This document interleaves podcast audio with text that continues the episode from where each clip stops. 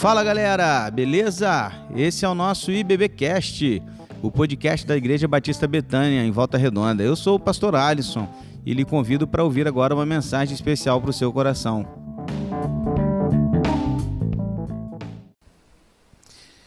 Instrumento nas mãos de Deus. Quero te mostrar um vídeo. Queria te convidar você se deliciar com esse vídeo comigo. Esse vídeo vai aparecer aí para você em casa e também aqui.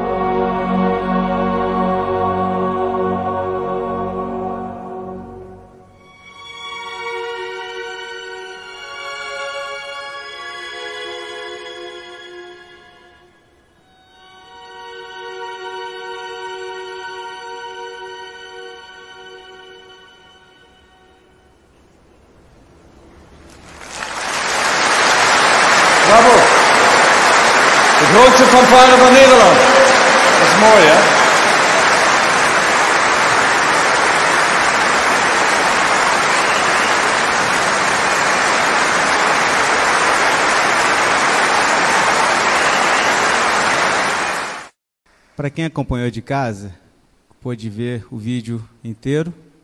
A gente que estava aqui, podemos pegar um finalzinho dele.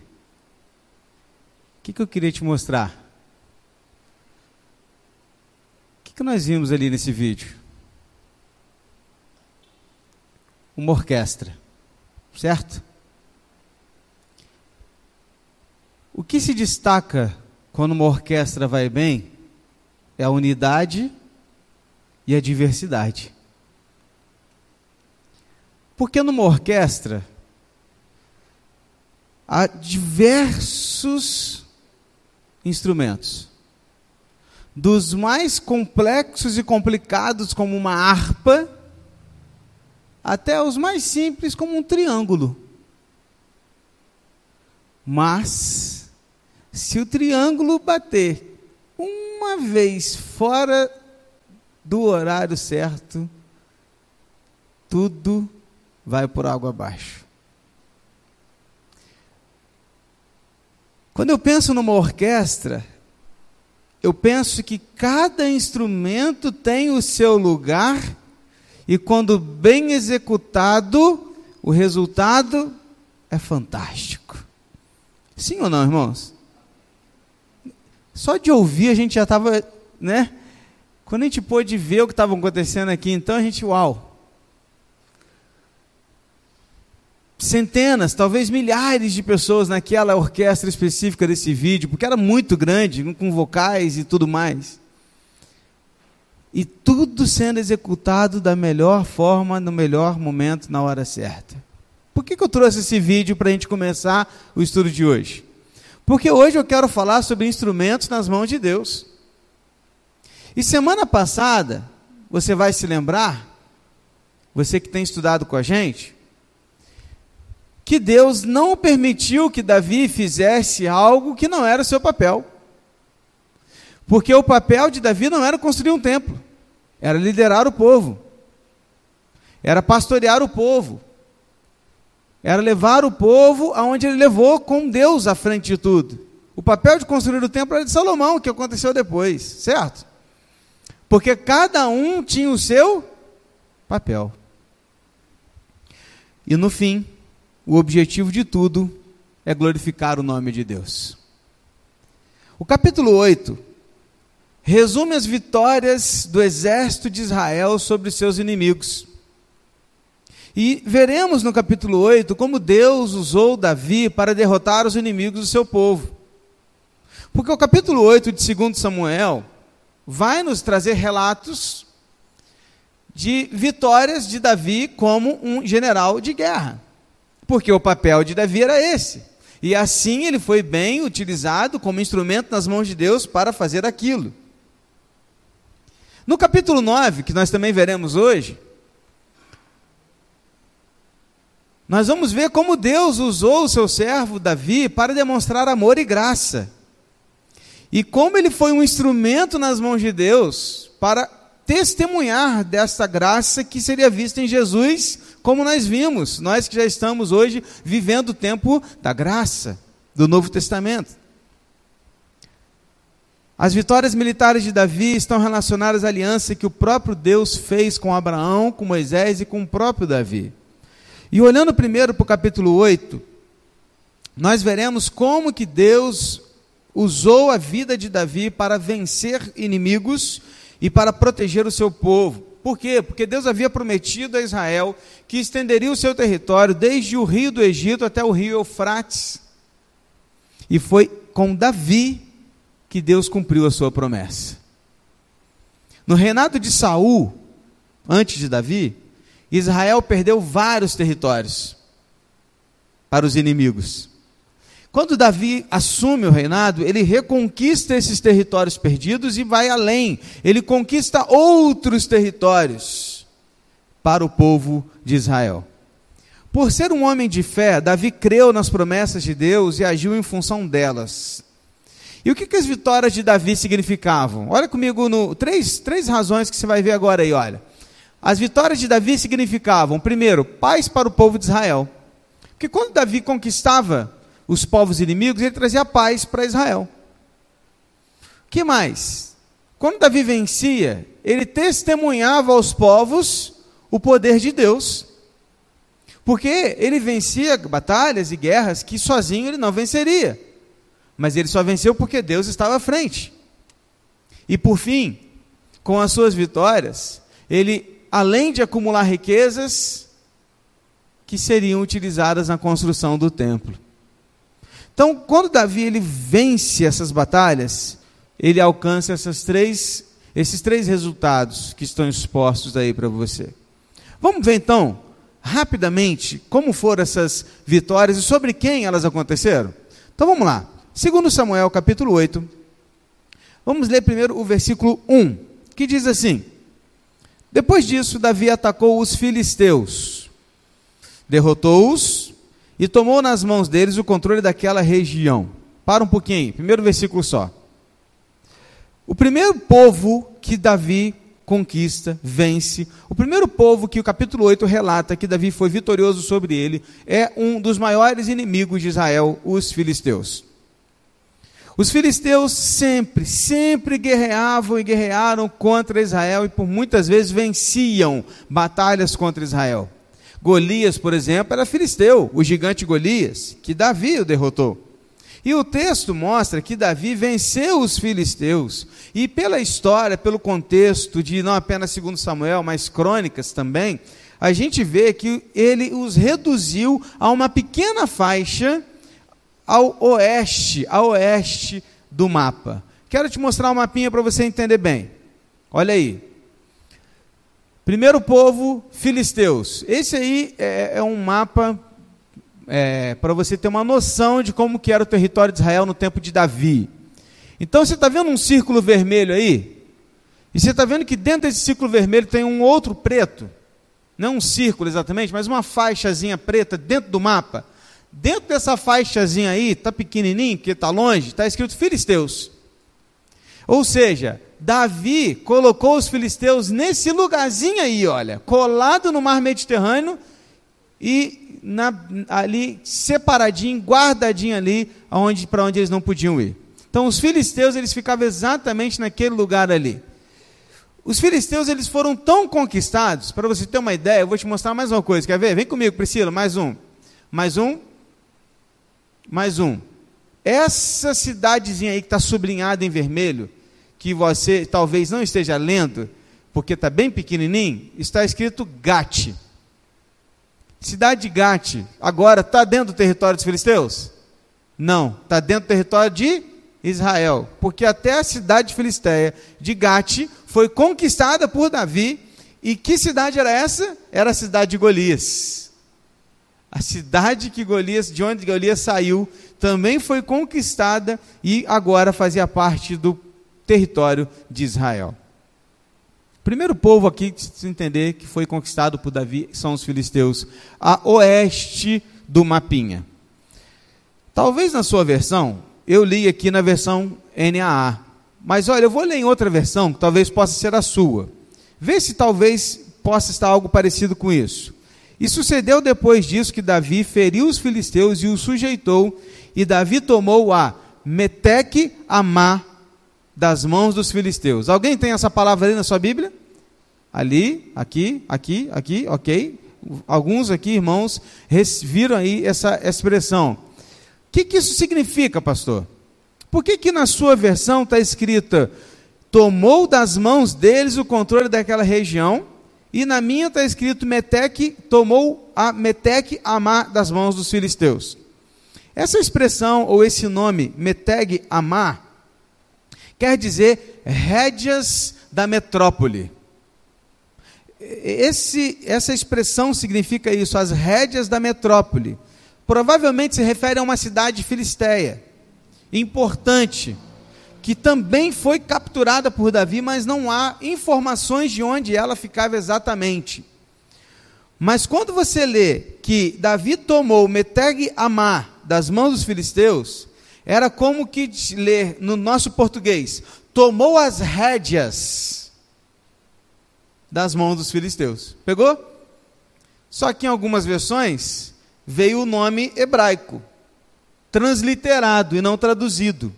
Na minha versão NAA já está traduzido. Então, só queria te explicar isso, porque às vezes você leu aí, tomou meteg amar. O que, que é isso? Significa, tomou as rédeas das mãos dos filisteus. Esse é o significado desse termo. Amém, queridos? Para ficar claro, de repente você leu aí e você ficou meio assim, ué, poxa, não é isso que eu li aqui, né? E às vezes acontece por causa de diversas traduções que a gente tem, versões, né, que a gente chama. Então, ficou claro agora para todo mundo. Versículo 2: Também derrotou os Moabitas, fez com que se deitassem no chão e os mediu com uma corda. Os que ficaram dentro de duas medidas foram mortos, e os que ficaram dentro da terceira medida foram deixados com vida. Assim, os moabitas se tornaram servos de Davi e lhe pagavam tributo. Então veja, no mapa de novo. A gente estava olhando para o oeste, filisteus. Agora, olha, vem para outro mapa, Priscila. O outro vem dos moabitas, a leste. Onde estão os moabitas? Mais um toquezinho aí. Ali estão os moabitas, dentro do território ali de Israel. Então ele conquista aquele povo ali também. Só que o que, Davi faz quando ele conquista aquele povo? Primeiro, para você entender que os moabitas achavam que Davi não era inimigo deles. Por quê? Porque eles viam Davi um inimigo de Saul. Sabe aquele negócio que o inimigo do meu inimigo é meu amigo? Então é a ideia de que não, Davi está com a gente, porque se ele é inimigo de Saul, ele vai ficar com a gente. Só que não era muito bem essa ideia. Davi até usou os moabitas quando ele fugia de Saul. Por exemplo, os pais de Davi foram colocados em cativo, em cativo não, em asilo, lá entre os moabitas, no tempo que ele estava sendo perseguido. Mas agora, como rei, Davi não poderia deixar esse povo continuar ali tranquilos, porque era um povo inimigo. Os moabitas eram parentes dos israelitas. Você lembra de Ló? Moabitas vem da família de Ló, que era primo aliás, sobrinho de Abraão. Ok? Então eles têm um certo parentesco, tinham até um certo contato. E quando que quebrou esse contato, pastor? Você vai lembrar comigo. Sabe quem são os moabitas? É aquele povo que contratou um tal de um profeta chamado Balaão. Você lembra dele? Você lembra? Então, esse povo que contratou esse profeta para amaldiçoar Israel. Só que ele não conseguiu. Vocês lembram da história? Da mula de Balaão e tal?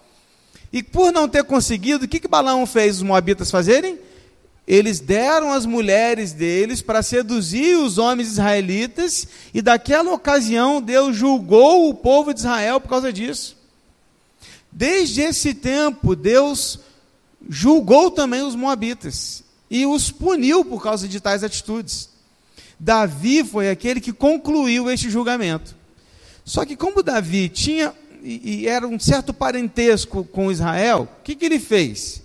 Ele juntou todo o povo lá, todos os soldados, e ele dividiu em três grupos.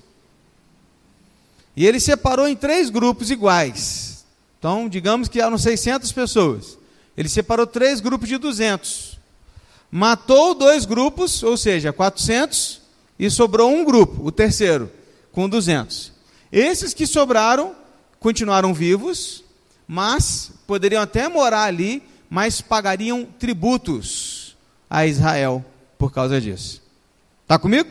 Então, isso que aconteceu então com os moabitas. Então, veja, Israel agora com Davi conquistou o oeste e agora conquistou o leste. Continua lendo comigo, vamos lá? 3 em diante, até o versículo 13 agora, olha. Davi também derrotou Adadezer, filho de Reob, rei de Zobá.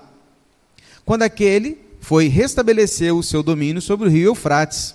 Davi tomou-lhe mil e setecentos cavaleiros e vinte mil soldados de infantaria. Mutilou todos os cavalos dos carros de guerra, com exceção dos que puxavam cem deles. Os sírios de Damasco foram socorrer a Dadezer, rei de Zobá, mas Davi matou vinte e dois mil deles. Davi pôs guarnições na Síria de Damasco e os sírios se tornaram servos de Davi e lhe pagavam tributo. E o Senhor dava vitórias a Davi por onde quer que ele ia.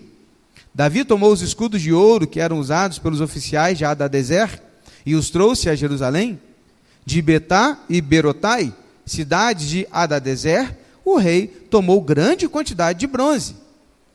Quando Toi, rei de Ramate, soube que Davi tinha derrotado todo o exército de Adadezer, mandou seu filho Jorão ao rei Davi para saudar e cumprimentá-lo por ter lutado contra Adadezer e por havê-lo vencido. Acontece que Adadezer de contínuo fazia guerra contra, ou seja, a Toi. Jorão trouxe consigo objetos de prata, de ouro e de bronze, que o rei Davi consagrou ao Senhor, juntamente com a prata e o ouro que já havia consagrado de todas as nações que havia subjugado, da Síria, Moabe, dos filhos de Amon, dos filisteus, de Amaleque e dos despojos de Adadezer, filho de Reob, rei de Zobá. Davi ficou ainda mais famoso quando, ao voltar do ataque dos sírios, matou 18 mil homens no vale de Sal. Para um pouquinho aqui. A gente leu vários nomes de vários povos, porque foram esses povos que Davi havia conquistado até aqui. Povos que também eram pedras de sapato de Israel, como os Amalequitas, por exemplo, que traziam, davam, um trabalho danado para Israel e foram conquistados por Davi. Mas em especial nesse texto agora, nós estamos falando do norte. Olha, vem comigo, Priscila. Terceiro mapinha agora, o mesmo mapa, agora mais uma vez você vai ver que lá em cima tem o nome Síria. Ou seja, esse bloco de versículos agora nos mostra Davi vencendo os arameus e os sírios, que ficavam lá no norte de Israel. Então, eles lá agora são conquistados por Davi. E quando Davi os conquista lá no norte, ele permite que alguns sobrevivam, mas estes sobreviventes também pagam tributos a Davi. Desta forma, ele vai só enriquecendo o reino de Israel. Não bastasse ele tributar esses povos e ganhar todos os despojos de guerra deles, havia um rei que era inimigo desse outro rei. E que quando Davi vence esse rei, esse outro rei vai a Davi todo feliz. Ele chega para Davi e fala: Ô meu irmão, ô, você é fera, tá aqui, vou te dar presentes. Quero te agradecer por você ter vencido aquele rei lá.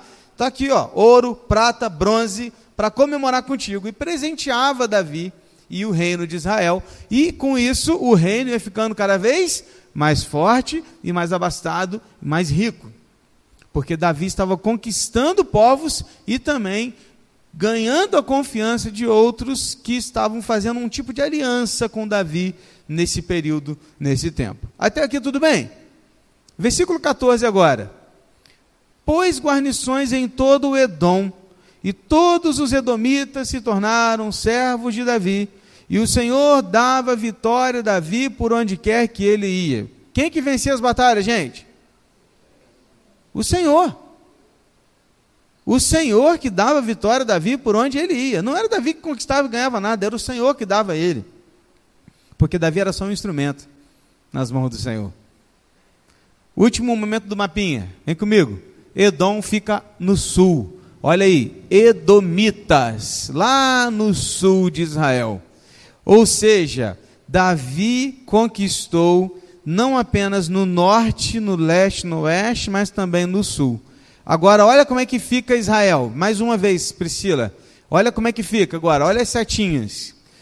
Davi trouxe segurança no leste, no leste, oeste, norte e sul.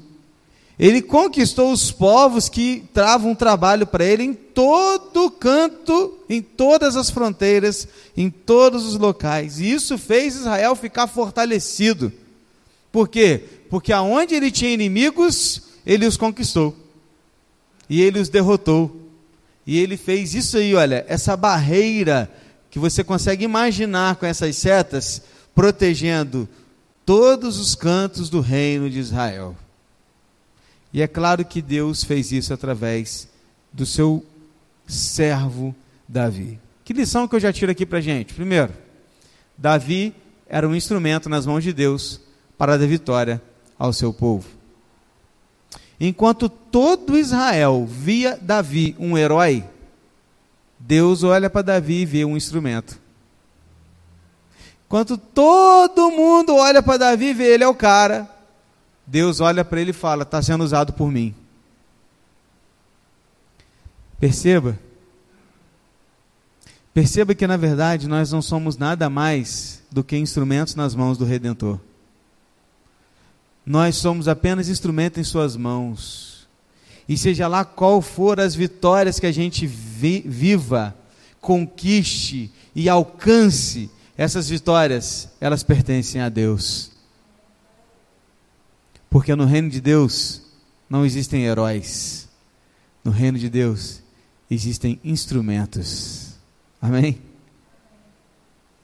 Fico triste em ver como que algumas igrejas idolatram seus líderes.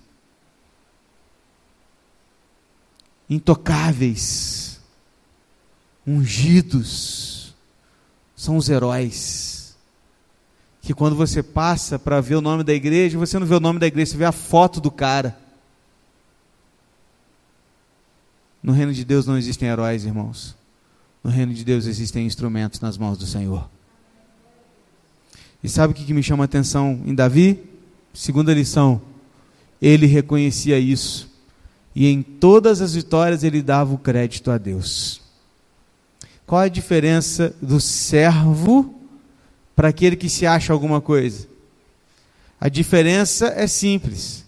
Saul queria se autopromover. Davi promovia o Senhor. Saul, ele chegava para a guerra e queria que o nome dele fosse exaltado.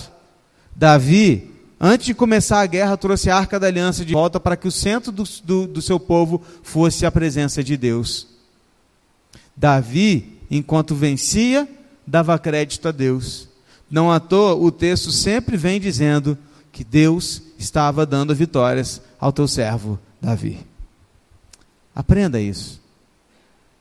Reconheça que as suas vitórias não lhe pertencem, mas todo o crédito é do Senhor, o nosso Deus. Amém? Lembre-se disso sempre, em todos os momentos da sua vida. Aí a gente pula para o 15 a 18. Olha, eu estou passando pelo 8 um pouco mais, é, sem muitos detalhes, embora eu te mostrei no mapa bem legal para você compreender, mas eu não vou ficar é, nos mínimos detalhes dos povos ali tudo não, tá?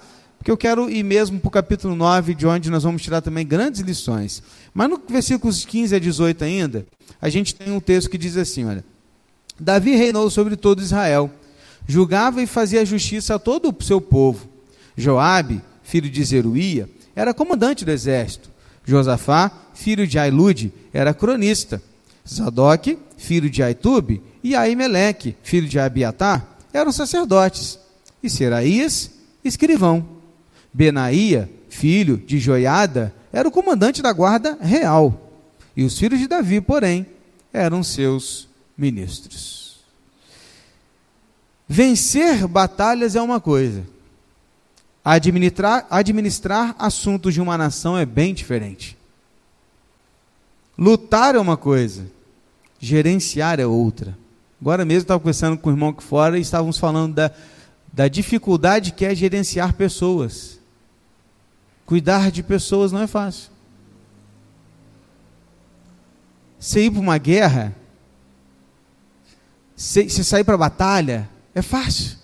Né? Eu acho maravilhoso quando a gente sai para a batalha aqui. Que, que, batalha que a gente sai? Ah, vamos fazer evangelismo. Cara, é muito legal. A gente sai para a batalha, a gente sabe, cara, que nada vai nos, nos parar, porque Deus está com a gente. A gente vai para lá, vai para o sinal, vai para o São Sebastião, vai para o céu, a gente vai e a gente está indo. A gente sai pela madrugada e vai levar sopa e vai levar. A gente vai. Isso é para batalha. E para batalha é fácil, entre aspas. Né? Difícil é administrar gerenciar assuntos de uma nação, de um povo, que vez e outra não concordam com as mesmas coisas. Mas até nisso Davi tinha sabedoria, porque essa sabedoria vinha de Deus. Perceba que nos versículos de 15 a 18 a gente conhece os homens de confiança e que tinham capacidade para cada uma das áreas necessárias de Davi eram os ministérios de Davi. Os ministérios que a gente vê, talvez, não dá para comparar a república com monarquia, né, irmãos? Não dá. Tá? Não adianta você pensar a República Brasil, ministérios igual existe hoje para monarquia. Não é a mesma coisa. Mas só para você ter uma ideia, só para ter uma noção um pouco. Eram os homens responsáveis por algumas áreas dentro do reinado de Davi. Então, Um era responsável pelo exército, outro era responsável pelas crônicas, que era né, escrever tudo, outro era responsável pelos sacerdotes, ou seja, aquele que cuidava da, do, da religião, o outro era o escrivão, aquele que anotava todas as coisas, o outro era o comandante da guarda real, os seus filhos eram ministros. O que, que Davi faz aqui? Davi, ele coloca cada um no seu lugar, onde cada um sabia fazer o quê. Se é, o quê? Se é músico, então você vai cuidar da música. Se é soldado, então você vai cuidar do exército. Você escreve bem, então você vai anotar as coisas. Você é bom de contas, então você vai cuidar da economia. E é assim que Davi foi fazendo. Não vou entrar nos detalhes dos nomes e do que eles faziam, mas eu queria apenas te dizer mais uma coisa que está aqui, ó. Mais uma lição. Cada instrumento da orquestra tem o seu valor e o seu lugar. Quais são os instrumentos da orquestra aqui? É Josafá, Zadok, Aimeleque, Joabe, Benaía. São os instrumentos em que Davi, pela sabedoria de Deus, colocou cada um no seu lugar. São nomes que talvez você nunca tenha ouvido, mas sem eles, Davi não teria tanto sucesso como teve. Afinal, eles o auxiliavam em tudo. Eram homens de confiança, eram homens fiéis a ele e a Deus. Davi aparecia, mas por trás havia uma grande equipe que servia com qualidade e fidelidade. Não se trata de quem mais aparece, se trata de você estar no seu lugar ou não. Sabe por quê? Porque em se tratando de reino de Deus, em se tratando da igreja de Cristo, cada um de nós temos o nosso lugar. E cada um de nós somos instrumentos como que de uma orquestra. E talvez você seja o triângulo. Mas sem o triângulo, a orquestra não funciona. Talvez você fica lá atrás, naquela cadeirinha lá de trás e ninguém te vê. Mas o serviço que você faz lá atrás é indispensável para aquele que está ali na frente, com a varinha, sei lá o nome daquele negócio, regendo toda a orquestra. Talvez o que mais apareça seja o cara com violoncelo, com violino, mas eles sozinhos não fazem uma orquestra. A questão é que cada um de nós temos o nosso lugar. A pergunta é: e você? Qual é o seu lugar na igreja? E você aí? Qual é o seu lugar na igreja? Qual é o seu lugar na orquestra? Já parou para pensar que talvez hoje a orquestra não esteja em total funcionamento porque está faltando instrumentos? Talvez você seja esse instrumento. Coloque-se à disposição, porque não se trata de quem aparece, porque não existem heróis no reino de Deus, existem apenas instrumentos. Amém, irmãos? Glória a Deus. Agora veremos como Deus usou Davi para compartilhar da sua bondade, do seu amor, da sua graça. E vamos voltar a falar de um nome que você já ouviu falar e você vai ouvir de novo, que é Mefibosete. Lembra dele? Já falamos dele alguns dias atrás. Eu quero convidar você para o capítulo 9, versículos de 1 a 4. Vem comigo para a leitura do capítulo 9 agora. Capítulo 8 e 9 são pequenininhos. Por isso que eu trouxe já a leitura dos dois e, e são muito importantes porque eles se completam. Versículos de 1 a 4, capítulo 9. Um dia Davi perguntou: Será que resta ainda alguém da família de Saul para que eu use de bondade para com ele, por causa de Jonatas? Havia um servo na casa de Saul cujo nome era Ziba. Chamaram-no pedindo que viesse falar com Davi. E o rei perguntou: Você é Ziba? E ele respondeu: Sou eu mesmo, seu servo. E então Davi perguntou: Existe mais alguém da família de Saul para que eu use de bondade de Deus para com ele? E Ziba respondeu: Ainda existe um filho de Jonatas, aleijado de ambos os pés. Então o rei perguntou: E onde ele está? E Ziba respondeu: Ele está na casa de Maquir, filho de Amiel, em Lodebar. Para tudo. Antes de Davi tomar posse como rei, antes de Saul morrer, antes de tudo isso agora acontecer, lá atrás, Davi havia prometido a Saul e também a Jonatas que não exterminaria os seus descendentes quando se tornasse rei. Porém, no caso de Mefibosete, filho de Jonatas, amigo de Davi, falecido, Davi não apenas cumpriu sua promessa, mas ele foi além do que ele prometeu. Este caso, irmãos, e, e o capítulo 9, ele é fantástico, porque ele ilustra muito bem o que Jesus fez por mim e por você. Por isso aqui Davi, ele é um instrumento nas mãos de Deus para demonstrar graça, que depois veríamos em Jesus. Observe que a motivação de Davi para procurar Mefibosete não foi a condição triste de um homem aleijado, mas o desejo de honrar Jonatas. É muito interessante, porque você volta no versículo 1 e Davi pergunta: será que resta ainda alguém da família de Saul para que eu use de bondade para com ele por causa de Jonatas? Davi nem sabia ainda que era Mefibosete.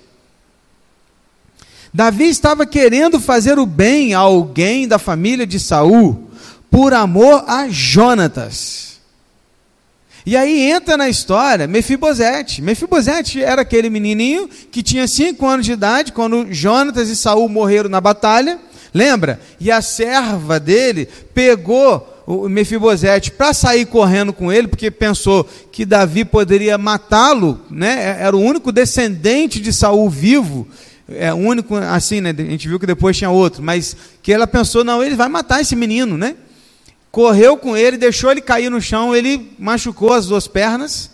Não sabemos como exatamente, mas de alguma forma ele não conseguia andar mais normalmente. Pegou o menino e deu no pé. 21 anos se passaram. Aliás, 16 anos. 21 anos é a idade dele. Eu anotei esse número, mas estou confundindo. Mefibosete agora está com 21 anos de idade. 21 anos. E Davi chama os seus, seus conselheiros, chama os seus servos e fala: Será que ainda tem algum descendente de Saul para que eu demonstre bondade para com ele por causa de Jonatas? Davi não fez o bem a Mefibosete porque ele era um aleijado. Davi fez o bem a Mefibosete, porque ele era filho de Jonatas. Mefibosete podia ser um menino normal, um jovem normal, sem problema, deficiência alguma, e ele seria abençoado por Davi do mesmo jeito. A questão aqui não é a deficiência de Mefibosete, que fez Davi ser bom com ele, mas era o amor que ele tinha, o respeito e a honra para com seu pai Jonatas. Por que, que eu estou dando destaque nisso? Porque o mesmo acontece comigo e com você. O mesmo acontece com os filhos de Deus. Somos chamados e salvos, mas não merecemos coisa alguma de Deus. Mas o que Deus faz a nós, não faz por nós, mas faz por Jesus Cristo, seu Filho amado. Eu queria que você entendesse isso, porque em Sua graça, Deus nos dá aquilo que não merecemos, e na Sua misericórdia, Ele não nos dá aquilo que merecemos. Veja, qual era a promessa que Davi havia feito para Saul e para Jonatas? Eu não vou exterminar da terra os seus descendentes. Ok? Isso é misericórdia. Ele poderia conhecer Mefibosete e apenas chegar para ele e falar assim: Mefibosete, Prazer em te conhecer, você é filho de Jonas, eu era amigo do seu pai, e eu prometi para o seu pai que eu não ia exterminar os seus filhos, e eu só estou aqui para te dizer que eu não vou te exterminar, pode voltar para casa. Ele cumpriu com a promessa dele? Teria cumprido? Sim. Teve misericórdia dele. Mas Davi não agiu só com misericórdia. Você vai ver no decorrer do texto que Davi age com graça. Porque ele dá além do que ele havia prometido. Que, que eu aprendo aqui? Queria que você entendesse essa lição. Deus não nos salvou porque teve pena de nós como pecadores, mas fez isso por amor a Jesus.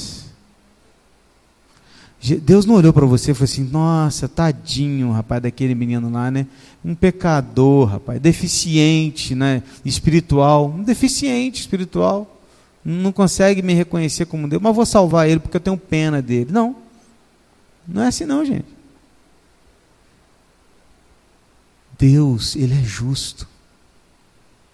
E a justiça dele, ela será feita Custe o que custar, querendo você ou não, Deus vai cumprir a sua justiça. E Deus não nos salva por pena, Deus nos salva por graça. Deus nos salva porque Ele ama Jesus Cristo primeiro, porque Ele é Deus. E Ele compartilha desse amor a nós por causa de Jesus Cristo. Da mesma forma que Davi fez o bem a Mefibosete por causa de Jonatas, Deus faz o bem a nós por causa de Jesus.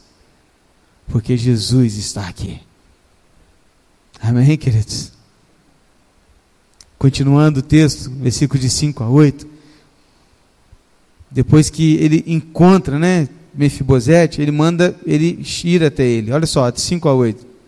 Então o rei Davi mandou trazê-lo de Lodebar da casa de Maqui, filho de Amiel, quando Mefibosete, filho de Jonatas, filho de Saul, chegou diante de Davi, inclinou-se e prostrando-se com o rosto em terra, Davi disse: Mefibosete. E ele respondeu: Aqui estou, às suas ordens. Então Davi lhe disse: Não tenha medo, porque serei bondoso com você por causa de Jonatas, seu pai. Vou restituir a você todas as terras de Saul, seu pai, e você comerá sempre a minha mesa. Então Mefibosete se inclinou e disse: Quem é este seu servo, para que o meu senhor tenha olhado para um cão morto como eu? Queridos, imagina a cabeça de Mefibosete quando Ziba chega lá e fala: Ei, o rei quer falar contigo. imagina. Digamos que Mefibosete, quando Saul e, e Jonatas morreu, morreram, ele era novinho, tinha uns cinco anos. Digamos que ele tivesse contato com seu avô, Saul, e ouvisse de Saul as histórias que ele contava. Já imaginou Saul contando? Agora eu estou imaginando, tá, irmãos? A Bíblia não diz isso, tá? Estou apenas confabulando. Imagina Saul batendo um papo com Mefibosete, menininho lá, quatro anos de idade. Ó, oh, Davi é um homem ruim. Ele é mau, ele persegue o vovô, ele quer matar o vovô, ele quer matar a nossa família. Ele, ele não presta, ele é um fugitivo. Já imaginou? Aí, de repente, esse menino cresce e ele vê que este homem que o seu, o seu avô odiava está chamando ele para uma conversa. Descendente do antigo rei, o novo rei quer falar comigo. Vai cortar minha cabeça fora. Né? Talvez ele possa ter imaginado. E, e, talvez ele tenha imaginado isso mesmo, porque no final da, do, do, diálogo ele, ele pergunta para o rei: o que, que o senhor está sendo bondoso comigo, um cão morto? Então, possivelmente, era essa ideia mesmo que ele tinha na mente. E Mefibosete então vai até Davi e ele se prostra em sinal de respeito ao rei. Eu não tenho ideia de como era a deficiência de Mefibosete, como eu disse para você. A gente sabe que ele era aleijado dos pés, ou, ou seja, não sabemos se ele se, se, ele se, é, é, é, se empurrava pelo chão, né? se rastejava pelo chão. Não sabemos se ele tinha dificuldade para andar, para caminhar com as pernas ruins, mas Pense comigo que alguém aleijado das pernas não deva ser tão fácil, tão simples se inclinar, se prostrar diante de alguém. Talvez pela dificuldade tanto de, se prostrar quanto de levantar depois. Mas o texto diz que Mefibosete se prostrou diante do rei em sinal de respeito e reconhecendo a sua indignidade. Davi olha para Mefibosete e fala: Mefibosete, e aí o menino olha para ele, menino não, né? um jovem olha para ele, sim senhor, estou aqui, o que, que o senhor quer? E ele olha para ele e fala,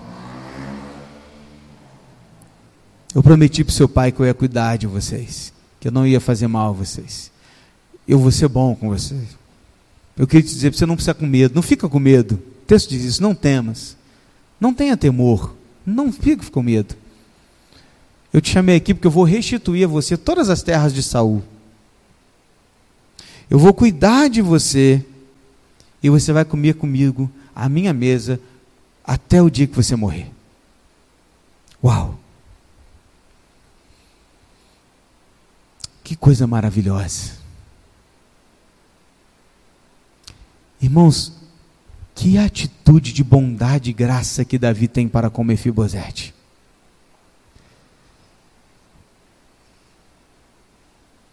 Ele simplesmente restitui tudo que ele havia perdido e lhe dá a oportunidade de viver com ele no palácio. É Davi que vai a Mefibosete. É Davi que toma a iniciativa para ir a Mefibosete. E isso também nos ensina e nos mostra que é Deus quem vem a nós primeiro. Deus foi quem saiu dos céus, se fez homem, habitou entre nós e deu sua vida para nos resgatar. Foi Ele que saiu de lá para nos resgatar. Ele deu o primeiro passo, não fomos nós, foi Deus. Para resgatar Mefibosete, custou a Davi algumas terras que talvez ele nem tinha pago por elas. Mas para Deus nos resgatar e nos restaurar, foi preciso derramar do sangue do teu próprio filho Jesus Cristo. E o que eu aprendo? Eu aprendo que Deus nos amou primeiro. Ele veio a nós para nos salvar e nós somos indignos do seu amor. Mefibosete olhou para Davi e disse: Eu sou indigno. Eu sou um cão morto. Sabe o que é a expressão cão morto? Era a pior expressão que pudesse ser usada naquele tempo. De auto-humilhação ou de insulto. Quando você quisia insultar alguém, você o chamava de cão morto. Davi se chamou de cão morto diante de Saul. E agora Mefibosete se auto-intitula cão morto diante de Davi. Davi resgatou Mefibosete. Olha como é que termina o texto. Então Davi chamou Ziba, servo de Saul, e lhe disse: Tudo que pertencia a Saul e toda a casa dele eu dei ao neto do seu senhor. Você, os seus filhos e os seus servos cultivarão a terra para ele e recolherão os frutos para que a casa do seu senhor tenha o que comer. Ou seja, ele fez, Ziba já era servo de Saul e da família dele. Ele só falou o seguinte: agora você vai continuar servindo Mefibosete, hein? Você e toda a sua família. Vocês vão trabalhar naquela terra para ela dar muito fruto. E tudo que der de fruto, lucra é de Mefibosete. É isso que ele está dizendo. Aí ele continua. Porém, Mefibosete, neto do seu senhor, comerá sempre a minha mesa. Ziba tinha 15 filhos e 20 servos. Todos esses aí viraram servos de Mefibosete. Versículo 11. Ziba disse ao rei: Farei tudo o que o rei, meu senhor, ordena a este seu servo. E assim, Mefibosete passou a comer à mesa de Davi como um dos filhos do rei. Vou repetir. E assim Mefibosete passou a comer à mesa de Davi como um dos filhos do rei. Mefibosete tinha um filho pequeno chamado Mica, e todos os que moravam na casa de Ziba eram servos de Mefibosete. Mefibosete morava em Jerusalém, porque comia sempre à mesa do rei, e ele era coxo de ambos os pés. Que coisa maravilhosa, porque Davi incluiu Mefibosete em sua família. Supriu suas necessidades, o protegeu e o permitiu comer à sua mesa todos os dias. A partir daquele dia, Mefibosete teria, todos os recursos e toda a autoridade disponível à família de Davi. E em quatro ocasiões nessa passagem, Davi disse a Mefibosete que ele comeria a sua mesa. Versículo 7, versículo 10, versículo 11 e versículo 13. Quatro vezes. O que mostra que o filho de Jonatas seria tratado como filho de Davi. Ele o adotou como filho. Irmãos, veja que reviravolta. Mefibosete era aleijado, neto do rei Saul, que terminou humilhado, fugitivo desde a infância, e ele mesmo dizia ser um cão morto.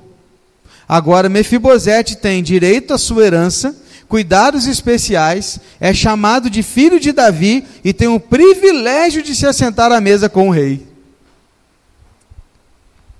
Esse episódio comovente na vida de Davi ilustra não apenas uma experiência maravilhosa de graça e bondade que é refletida em Jesus Cristo, que aliás vai ser culminada em Jesus Cristo, o reflexo está em Davi, porque é Jesus que faz isso perfeitamente, mas também nos revela que Davi de fato foi um homem segundo o coração de Deus, porque apenas homens e mulheres segundo o seu coração fazem isso por alguém.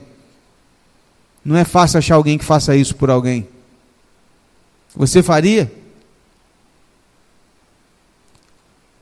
Uma coisa simples. Você adotaria alguém hoje, uma criança hoje? Não é uma questão complicada? Adotaria um menino aleijado? Daria esse menino parte da sua herança? Pensa, porque é muito fácil a gente olhar para Davi, não é? Uau, que história, fantástico! Uau, herói! Lembra? Não existem heróis no reino de Deus. Existem instrumentos. A pergunta que eu te faço é: você teria condições de fazer algo próximo a isso para alguém?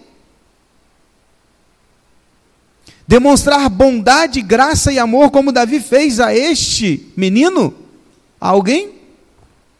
que eu quero te dizer, querido, que essas reviravoltas na vida, como aconteceu de Mefibosete, só Jesus pode fazer em nossas vidas, de mortos e órfãos em vivos e filhos de Deus. Era o que nós éramos antes, mortos de nossos pecados, órfãos, não tínhamos um pai. Mas agora fomos adotados em Jesus Cristo e somos chamados o quê? Filhos de Deus. Fomos chamados a comer à mesa com o Pai, porque Jesus prometeu que quando ele voltar, ele vai cear conosco e nós com ele. Isso é comer à sua mesa, é participar da sua presença.